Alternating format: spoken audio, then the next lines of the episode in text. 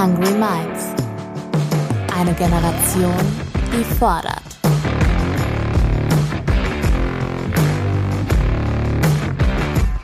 Mit und von Ronja Ebeling.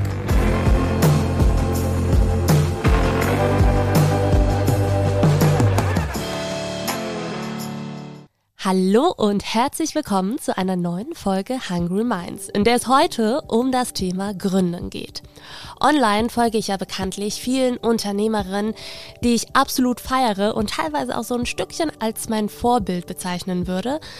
Aber in letzter Zeit bleibe ich immer wieder an Instagram Stories oder auch TikTok Videos von Gründerinnen hängen, die ein Bild der Unternehmensgründung vermitteln, das ich eigentlich nicht so feiere. Eine Gründerin zum Beispiel, ihr Name spielt an dieser Stelle überhaupt gar keine Rolle, hat zum Beispiel offensichtlich sehr erschöpft von schlaflosen Nächten erzählt und davon berichtet, dass sie eigentlich keine Gründerinnen kennt, die wirklich ausreichend Schlaf bekommen. Eine Aussage, die ich von dieser eigentlich super inspirierenden Frau überhaupt nicht vorbildhaft finde. Dauerhafter Schlafmangel ist eben nämlich nicht mehr zeitgemäß und ich feiere das gar nicht. Ganz im Gegenteil, ich finde es ungesund und nicht vorbildhaft. Wie ich aber später auf LinkedIn festgestellt habe, war ich aber nicht die Einzige, der diese Story etwas negativ aufgefallen ist. Claire Devlin, 30 Jahre alt, ist eine der drei Gründerinnen der Agentur Folgerichtig. Folgerichtig unterstützt Unternehmen in der Ausarbeitung und Umsetzung von Digitalstrategien. Die drei Kolleginnen und Freundinnen haben ihre Agentur 2019 in Teilzeit gegründet. Ich habe Claire nochmal gefragt, was sie genau an dieser Story gestört hat.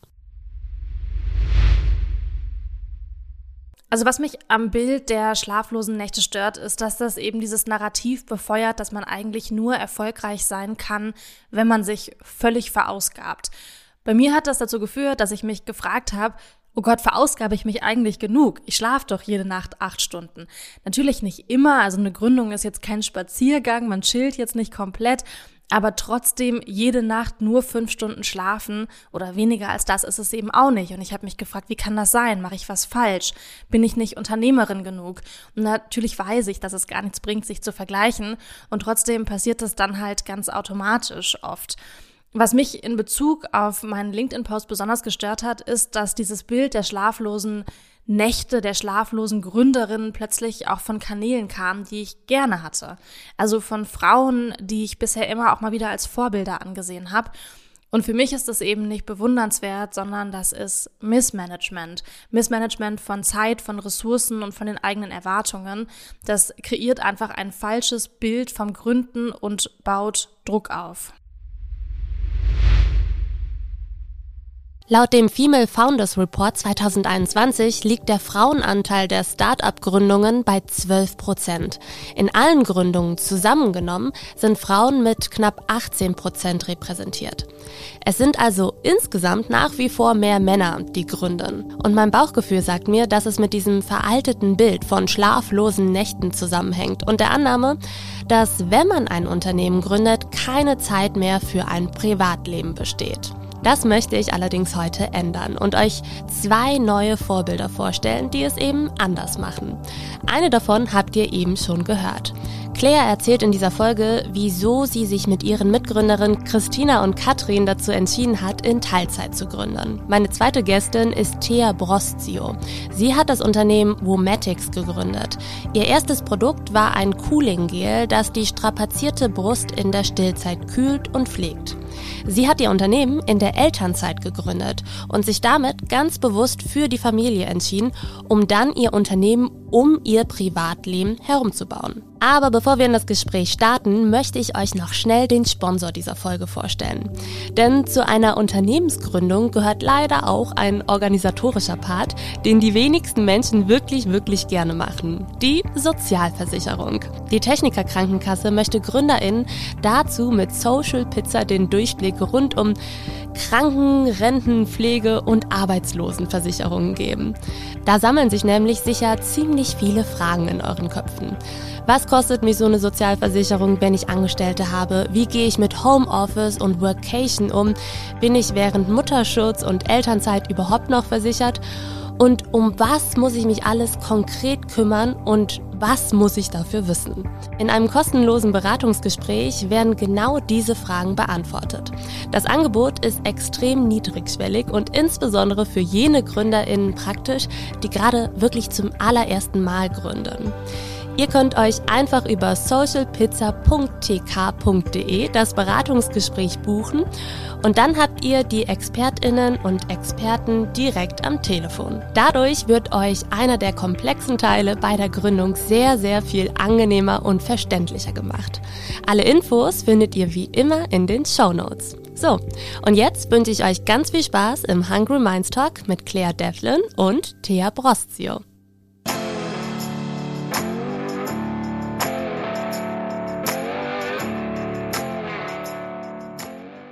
Thea, schön, dass du jetzt bei mir bist. Kannst du mir sagen, bevor wir deine Gründungsgeschichte erzählen, was hattest du für ein Bild von Gründertum, von Unternehmertum, bevor du eben dein eigenes Business gestartet hast? Und was hast du mit dieser Art zu arbeiten assoziiert? Das ist eine super spannende Frage, weil ähm, ich die nur dahingehend beantworten kann, dass ich mir überhaupt gar keine Gedanken gemacht habe. Und zwar bin ich ähm, nach meinem Studium ähm, sofort in so eine Startup-Welt reingeschlittert. Das hatte sich so ergeben. Ähm, ich hatte zu der Zeit meinen Bachelor in der Tasche, hatte überlegt, mache ich jetzt noch einen Master, fange ich ein, eigentlich an, direkt vielleicht zu arbeiten. Und dann kam ihm dieses Jobangebot aus Berlin für ein Startup. Und ich bin überhaupt gar kein Kopfmensch, sondern ein Bauchmensch. Und ich habe mir gedacht, why not? Mach es doch einfach, den Master, wenn es dann unbedingt sein muss, kann ich ja immer noch machen. Ähm, jetzt gehe ich erstmal nach Berlin, sammle meine Berufserfahrung und äh, finde diese Startup-Welt auch total spannend, mit überhaupt keinerlei Vorstellung, was das ist, wie das auf, also was das für ein Arbeiten ist. So. Und dann bin ich da in Berlin angekommen und fand es erstmal ultra cool, weil wir saßen in einer total schönen Altbauwohnung mitten in äh, Berlin Mitte. Ähm, also wirklich ein ganz, ganz tolles ähm, Arbeiten vom Surrounding her, vom Team her. Wir waren zu dritt, ein reines Frauenteam. Ähm, und dann ging das aber echt auch gut los, ähm, sodass du dann da eben auch schnell mal bis nachts um sechs saßt und äh, da durchgepowert hast, weil es dann eben um den Launch ging, um, ums äh, monatliche Packen. Es war eine Mummy-Box, ähm, das heißt, die musste monatlich verschickt werden und, und, und, und, und. Sodass ähm, also für mich sich rausgestellt hat, Startup so ein bisschen zu der Zeit jedenfalls Fluch und Segen zugleich. Auf der einen Seite unfassbar cooles Team, alle so all in und auf der anderen Seite so hui, also ist auch echt intensiv und äh, bin dann aber relativ schnell da nach neun Monaten auch aus Berlin wieder weg zurück nach ähm, Hamburg und habe mich dort dann in einem Unternehmen einstellen lassen, weil ähm, ich zu der Zeit schon überlegt habe, möchte ich gerne Familie? Ja, möchte ich. Und für mich ähm, vermutet habe, dass das besser funktioniert in einem doch etwas ähm, ja, gemäßigteren, gesetzteren Jobprofil. Das ist sehr interessant. Du hast dich damit also wieder bewusst von der Startup-Welt entfernt, weil ja. du dachtest, das ist nicht vereinbar und hast dann ganz bewusst erstmal die Familie gegründet, um dann später, ein paar Jahre später, ähm, dein eigenes Business zu gründen. Das finde ich ganz spannend, weil viele junge Frauen denken ja, ich muss erstmal Karriere machen, um die nötigen Rahmenbedingungen für eine Familie zu schaffen, auch die finanziellen Rahmenbedingungen. Mhm. Inwiefern war diese Reihenfolge, ähm, also erst Familie, dann Job, für dich sehr, sehr gut? Also dazu muss man sagen, dass ich mit sechs Geschwistern groß geworden bin. Das heißt, bei mir ist von Anfang an immer schon gewesen Familie über alles. Und es war auch von Anfang an immer klar, dass ich definitiv eigene Kinder möchte und die eigentlich auch möglichst schnell. Ähm, oder wenn es sich ergibt, früh. Ich war damals 24, äh, als ich bewusst gesagt habe, so, ich, ich kann mir das alles vorstellen. Ich habe auch den Partner, der sich das auch vorstellen kann. Und ähm, dazu ist vielleicht auch ähm, zu sagen, ich habe immer so gedacht, Kinder, die passen sowieso nie. Weil irgendwas wird immer sein. Du wirst irgendwie immer die Situation haben, dann bist du vielleicht noch in der Probezeit, passt nicht. Dann äh, bietet sich irgendwie die, die nächste Gehaltsstufe an, passt nicht. Dann äh, ziehst du vielleicht nochmal um, passt nicht. Also, weißt du, dieses Gefühl zu haben, ach, lieber später, lieber später, lieber später.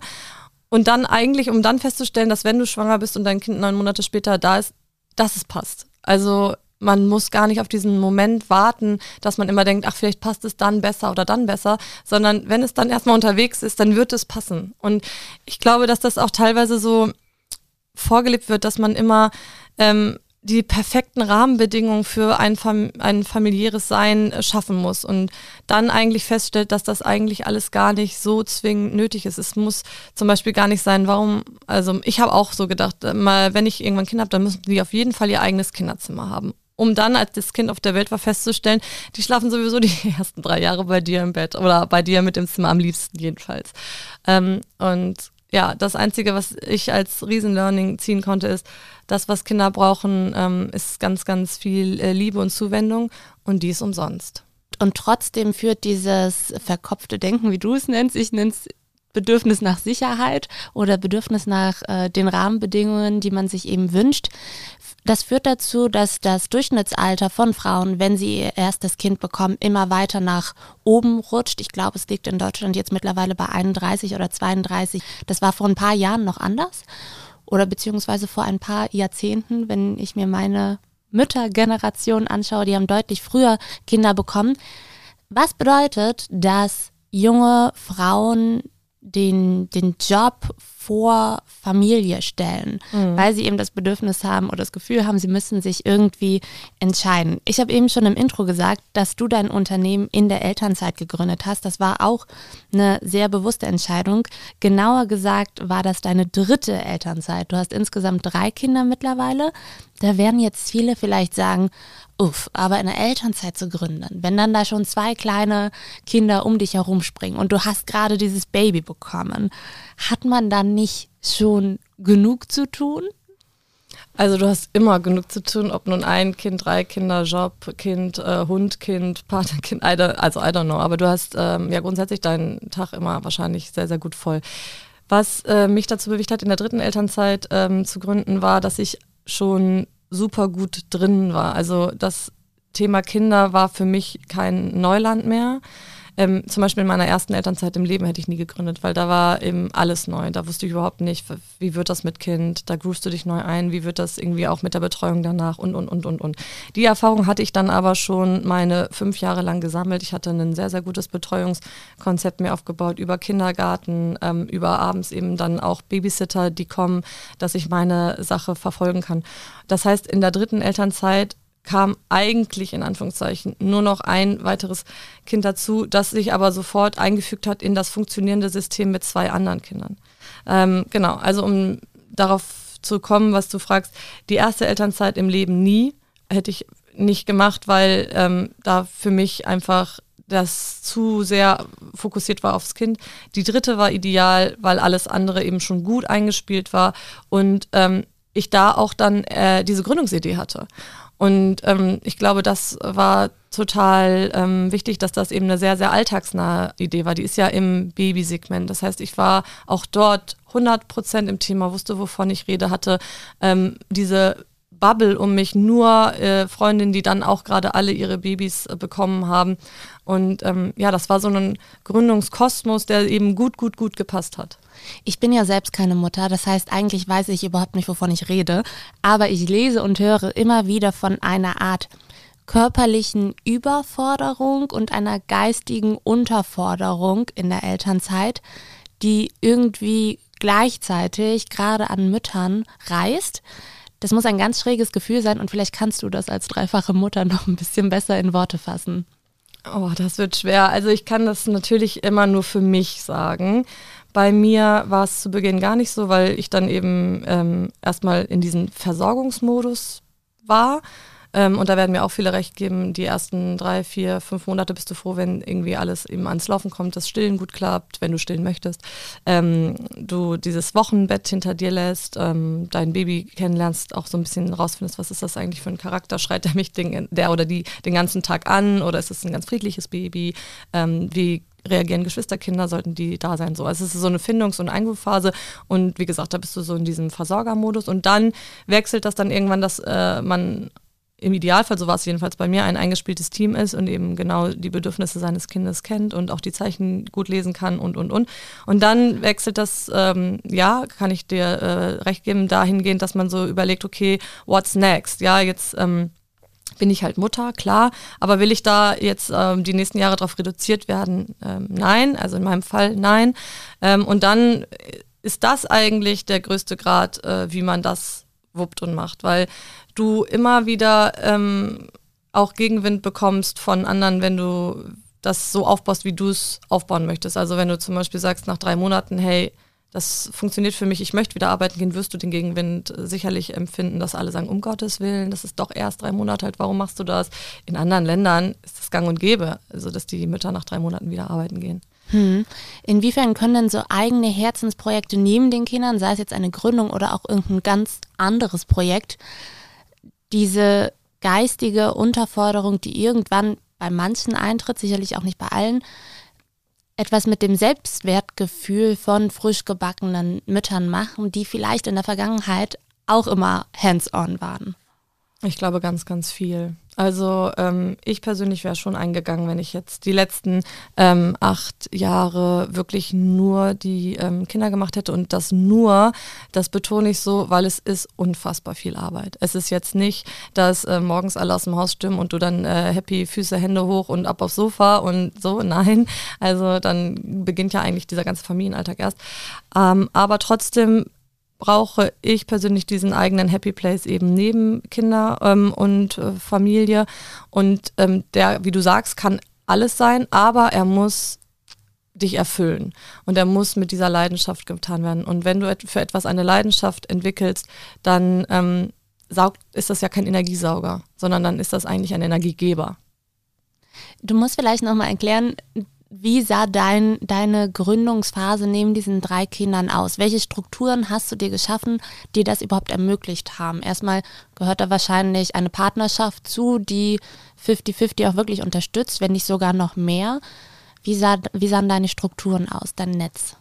Also unsere Strukturen zu Beginn waren ganz klar aufgeteilt, dass ich die, Fam ich nenne es mal Familienmanagerin, um so ein bisschen äh, größer aufzuziehen. Äh, ich war die Familienmanagerin und mein Mann ist ähm, arbeiten gegangen und hat äh, für in Anführungszeichen den Rest gesorgt.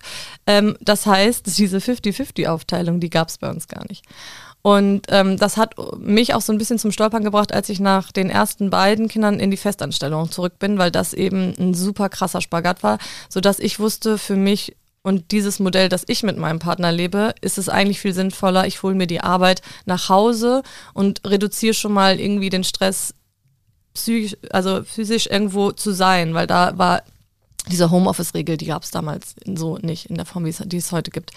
Und dieses sehr starre Arbeiten war da eben noch du hattest deine festen Zeiten und darüber hinaus eben noch deine ein, zwei Überstunden und ähm, dann bist du eben zur Kita gehetzt und, und, und, und, und. Das heißt, das hat, hat wirklich schwer funktioniert, weil ich eben nicht dieses 50-50-Modell habe.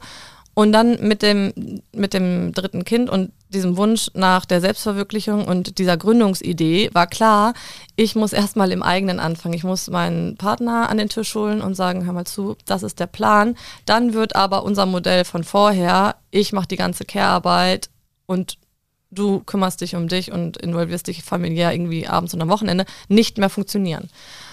Und da war der aber sofort so, ich finde die Idee mega, ich finde es toll, dass du es machst, ich unterstütze dich. Das war gut gesagt.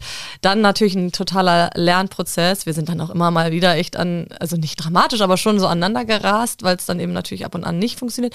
Aber alles in allem ähm, hat es sehr, sehr, sehr, sehr gut funktioniert. Und das Tolle ist daran zu sehen, die, die können das ja auch alles. Also die können, also und sind ganz, ganz, also mein Mann ist ein super Vater und der ist es irgendwie toll zu sehen, dass er da auch dann eben so all in gegangen ist.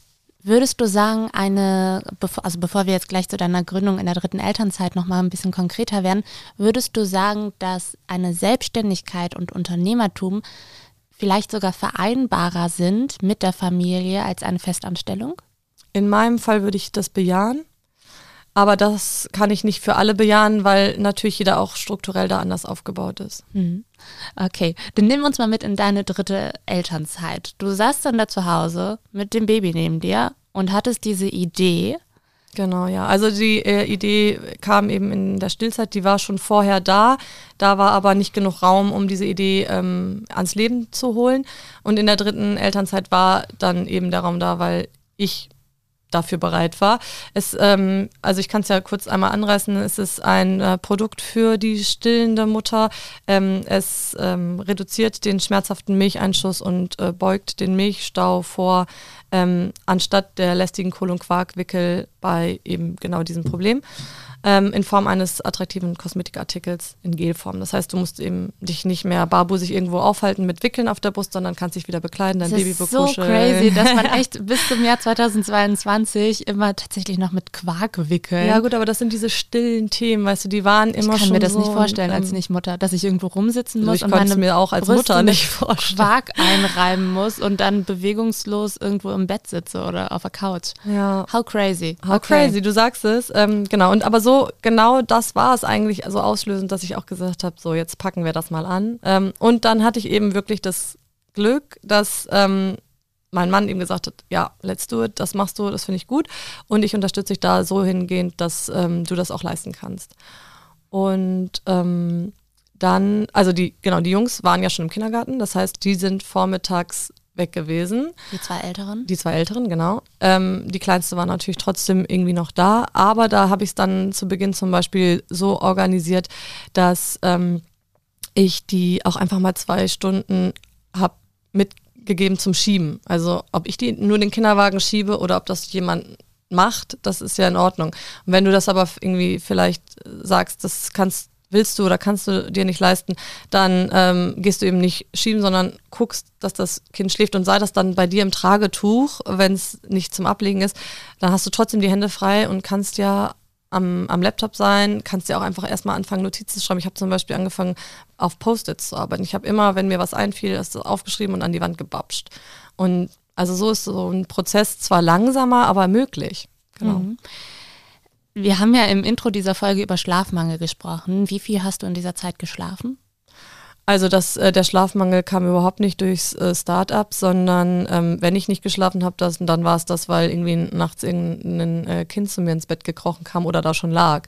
Ähm, und der Schlafmangel, der ist ja so oder so, da geben mir sicherlich viele oder alle recht. Im ersten Jahr schläfst du wenig, im zweiten weniger und im dritten kommst du dann irgendwann zurück zu einem normalen Schlaf. Und welche Strukturen hast du dir geschaffen, dass du trotzdem die Energie hattest, das alles durchzuziehen? Weil ganz oft ist es dann ja so, okay, das Baby schläft, ich will jetzt eigentlich auch schlafen, aber ich habe das Gefühl, ich muss noch so viele andere Sachen machen. Ja gut, aber das ist, glaube ich, sowieso so ein Mythos, dieser Tipp.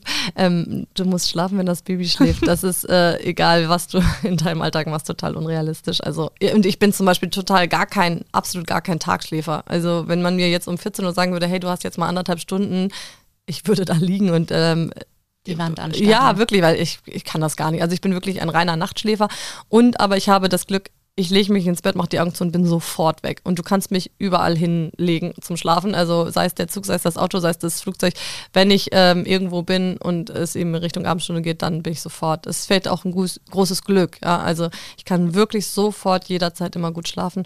Und mir hat das immer gereicht. Also ich ähm, ich hatte nie das Gefühl, vielleicht ist es aber auch gewesen, weil ich eben noch sehr jung war. Ähm, ich habe nie so diesen ganz, ganz, ganz akuten und äh, ja, sehr belastenden Schlafmangel empfunden. Was dann wahrscheinlich auch eine Typfrage ist. Ja, und was absolut. dir zumindest nicht den Schlaf geraubt hat in dieser Phase, waren finanzielle Sorgen. Du hast mir im Vorgespräch erzählt, dass du die Elternzeit auch als finanziellen Puffer gesehen hast. Vielleicht kannst du dazu noch ein paar Worte erklären.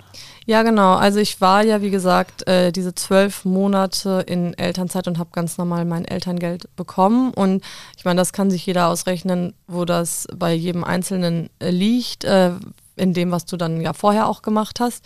Ähm, und bei mir waren das eben diese zwölf Monate, die waren ähm, gut. Ähm, und ich hatte eben diese Zeit, meine Idee zu prüfen. Und das ist, glaube ich, das, ähm, was wir hier auch nochmal ansprechen sollten. Ich hatte als ich diese Idee in den Raum geworfen habe und das für mich überlegt habe, hatte ich nicht sofort auch die Idee, meine Festanstellung zu kündigen, sondern ähm, ich habe einfach nur gesagt, jetzt habe ich ja zwölf Monate und ich finde, es ist eine verdammt lange Zeit. Zwölf Monate muss man auch mal überlegen. Wir Frauen nehmen uns mit diesen zwölf Monaten Elternzeit, das ist ein totaler Luxus, ich finde das ist großartig, aber du nimmst dich auch sehr, sehr lange raus. Das heißt, selbst wenn du auch nach zwölf Monaten zurück in dein Team gehst, ist das im Zweifel gar nicht mehr das Team, so wie du es verlassen hast, weil da sich einfach viel, viel tut. Ähm, aber zurück zur Frage, ich habe eben gesagt, okay, ich verfolge das jetzt, ich überlege mir das. Im Zweifel bin ich auch bereit, die Elternzeit einfach nochmal um zwei, drei Monate zu verlängern, um weiter zu prüfen und um zu schauen, geht das in die richtige Richtung. Und wenn es das tut, dann gehe ich auch da all in. Und wenn es das aber nicht tut, dann ist es doch fein und dann habe ich das große Glück, dass ich eben zurück kann um auch in der Anfangsphase erstmal die Idee zu prüfen und eine finanzielle Sicherheit zu haben, haben Claire und ihre Mitgründerin in Teilzeit gegründet. Tatsächlich gründen gerade Frauen laut einer Recherche vom Handelsblatt im Nebenerwerb, nämlich rund 47 Prozent. Nach dem Prinzip All-In wollen viele Unternehmerinnen gar nicht mehr gründen und Claire hat mir erzählt, warum das für sie auch nicht in Frage kam. Uns war klar, dass es für uns kein Zukunftsmodell sein kann, für große, auch eher hierarchische Unternehmen zu arbeiten. Wir wollten uns nicht jeden Tag aufs Neue über diese Strukturen aufregen. Also haben wir selbst gegründet und wir haben zu der Zeit alle noch als freie Journalistinnen gearbeitet. Und durch die Teilzeit hatten wir dann A, erstmal ein finanzielles Sicherheitsnetz, weil wir durch unsere Jobs als Freiberuflerin noch Geld reinbekommen haben. Und B, hatten wir die Möglichkeit, nachhaltig zu lernen und nachhaltig Strukturen aufzubauen. Wir wollten in unserem Tempo einfach gucken, macht uns das überhaupt Spaß, ein Unternehmen aufzubauen, das zu führen? Ist unser Geschäftsmodell wirklich wirtschaftlich? Das Teilzeitgründen hat viele Vorteile, heißt aber natürlich auch, dass man zwei Dinge parallel macht, also einen Job als Freiberuflerin im Journalistischen und dann tatsächlich noch das Gründen nebenbei. Am Anfang war das dann natürlich auch ein hoher Zeitinvest. Das kann man jetzt auch nicht von der Hand weisen. Das hat sich dann bei uns schnell gelegt, schnell reduziert. Wir haben die journalistischen Jobs ähm, dann ein bisschen reduziert, als wir gemerkt haben, das funktioniert. Aber wir haben nicht in Teilzeit gegründet im Sinne von, wir hatten die andere Zeit dann frei. Wenn Frauen ein Unternehmen aufbauen, gründen sie öfter gemeinsam mit Männern als mit anderen Frauen, sagt der Female Founders Report. Das finde ich ganz spannend. In 50 Prozent der Fällen gründen Frauen in geschlechterübergreifenden Teams. Bei Männern hingegen ist nur jede 15. Gründung ein gemischtes Team und am zweithäufigsten gründen Frauen alleine, wie zum Beispiel Thea es getan hat, und nur 16 Prozent der Gründerinnen suchen sich weibliche Mitgründerinnen. Das sieht bei den männlichen Kollegen übrigens ganz anders aus, denn unter ihnen bilden 65 Prozent reine Männerteams. Für Claire jedenfalls war das Gründen zu dritt mit ihren besten Freundinnen auch die beste Entscheidung. Einer der größten Vorteile beim Gründen ist, man schafft sich das Umfeld, in dem man gerne arbeitet. Und ich habe mit Katrin und Christina gegründet, mit zwei meiner besten Freundinnen. Also wir waren zu dritt. Und mit diesen Menschen all meine Tage, all meine Arbeitstage zu verbringen, nicht nur nach Feierabend privat, sondern eben auch tagsüber beruflich, das führt dazu, dass es wahnsinnig viel Spaß macht zu arbeiten. Aber natürlich ist es auch so, zu dritt können wir uns die Verantwortung gut teilen. Wir können uns vertreten, wenn man einem Urlaub ist, krank ist oder ein Kind bekommt. Wir haben alle unterschiedliche Kompetenzen und auch davon profitieren wir total. Also auf inhaltlicher Ebene ist das ähm, für mich ein Win und auch auf zwischenmenschlicher Ebene, also ähm, eine Win-Win-Situation. Thea, warum hast du dich denn dazu entschieden, alleine zu gründen und nicht noch andere mit ins Boot zu holen, was ja auch eine Entlastung sein kann, wie Claire sagt? Also auf dem Papier habe ich alleine gegründet. Im in Anführungszeichen echten Leben habe ich als Familie gegründet. Das heißt, die Idee, so wie sie am Küchentisch entstanden ist, ist auch dort am Küchentisch besprochen worden.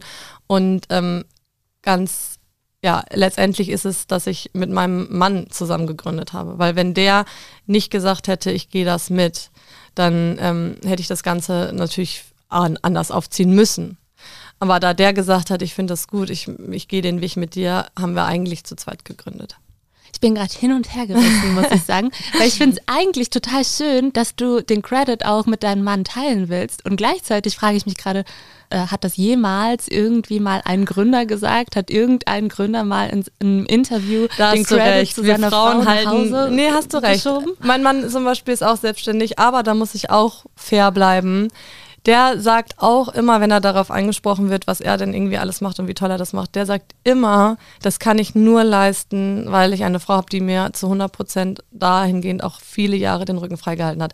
Und ich finde, das ist dann in dem Fall, in unserem Fall, dieses Geben und Nehmen. Und ich würde es unfair finden, den Ball nicht zurückzuschießen. Ähm, aber ich gebe dir recht, es gibt sicherlich viele ähm, Gründungsgeschichten, wo man genau das sagen kann, so wie du es gesagt hast.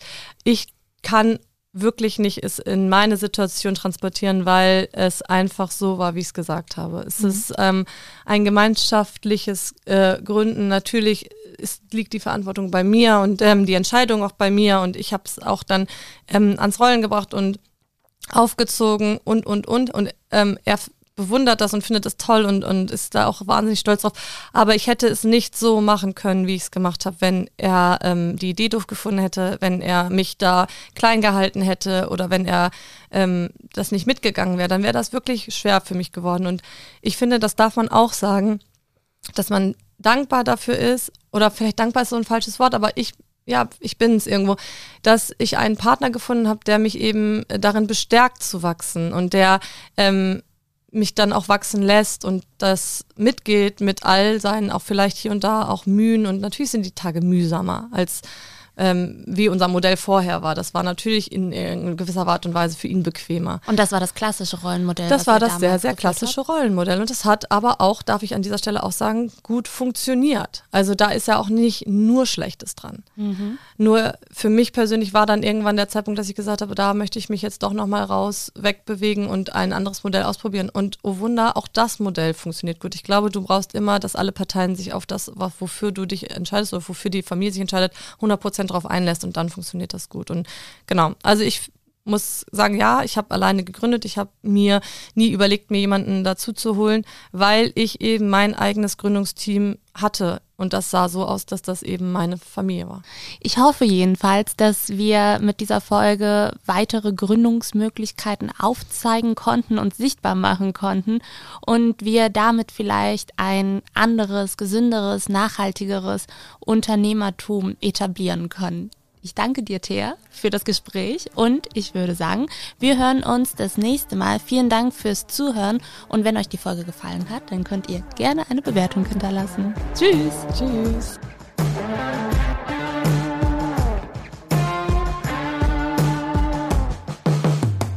Stay hungry.